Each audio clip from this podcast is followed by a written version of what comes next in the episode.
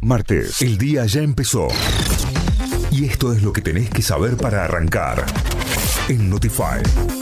Ahora sí, nos vamos a las noticias, nos informamos a través de notify.com.ar.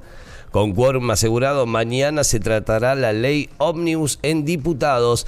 La Cámara de Diputados sesionará el miércoles para discutir la ley de bases y puntos de partida para la libertad de los argentinos, que impulsa el gobierno del presidente Javier Milei. Desde el oficialismo sostienen que el quórum está asegurado. Será una sesión maratónica que promete ser la más larga de los últimos tiempos. El debate en el recinto se estima se prolongará por más de 40 horas. Docentes ratificaron el rechazo a la oferta salarial y se movilizarán el jueves. Los secretarios y secretarias generales de la UPC avalaron todo lo actuado por la conducción respecto a la discusión salarial y decidieron rechazar la oferta del gobierno de Córdoba del 14,6% para el mes de enero y un porcentaje equivalente al 50% de la inflación para los meses de febrero y marzo. Además, desde el gremio docente aprobaron concentrarse el día jueves, primero de febrero, a las 10 de la mañana en el inicio de las sesiones legislativas. Muy bien nos vamos al dengue. Inédita cifra de casos para las primeras tres semanas de enero. Los casos de dengue notificados para las tres primeras semanas del año ya superan los 10.000, rondan los 11.800 según voceros del Ministerio de Salud de la Nación.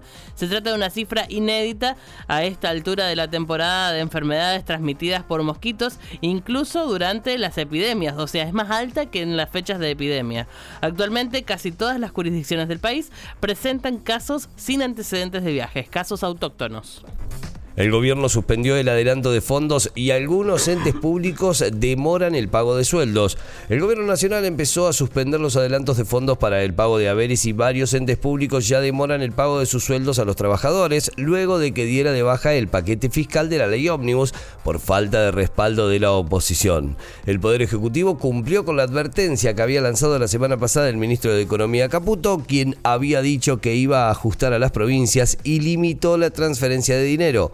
Por su parte, la Universidad Nacional de Rosario, la Universidad Nacional de San Juan y el Hospital Nacional Posadas son las primeras instituciones que confirmaron la postergación de la liquidación de haberes a sus empleados. Instituto se lució y goleó Atlético Tucumán. La Gloria derrotó anoche 3 a 0 al Decano en el arranque de la fecha 2 de la Copa de la Liga 2024. Los goles del equipo de Diego Dabove los convirtieron Damián Puebla, Facundo Suárez y Brian Cuello. Hoy será el turno de Talleres, que visitará Huracán desde las 5 de la tarde. Además, hoy también juegan Gimnasia ante Independiente Rivadavia, Rosario Central Banfield, Lanús Newells y Vélez Independiente.